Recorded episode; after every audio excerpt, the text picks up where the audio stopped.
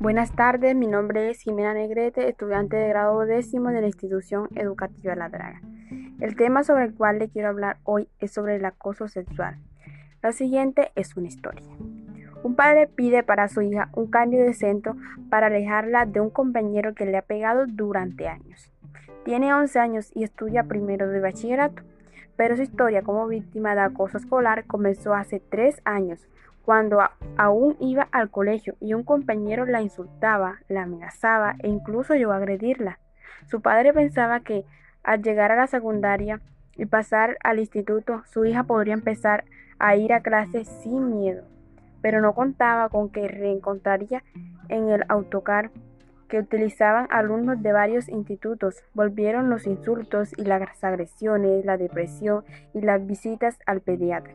La Cancillería de Educación intervino y ahora el chaval denunció dos veces por el padre en la comisaría. Viajaba sentado junto al monitor, pero el padre de la niña eso no le basta y quiere cambiar a su hija de centro para que pueda por fin respirar tranquila.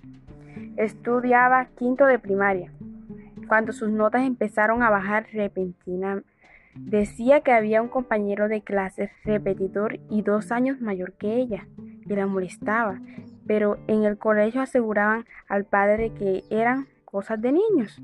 La niña llegaba con la mochila llena de polvo cada día de las patadas que este compañero, que justo se sentaba detrás suyo, le daba de forma continua. También había días que llegaba llorando, cuando él le había insultado llamándola gorda, orejuda o le había dado un puñetazo o una patada. Su padre lo pidió varias veces, pero no consiguió que la cambiaran de clases, al menos si la cambiaron de sitio. Siempre me le daban excusas. La situación llegó a un episodio extremo en abril de este año. Un día la niña entró al baño y él la siguió. La empujó contra la puerta y le dijo, hasta que no me beses o te acuestes conmigo, no te voy a dejar en paz y te voy a estar pegando hasta que no me beses. La niña se quedó paralizada y estuvo tres días negándose a ir al colegio por miedo.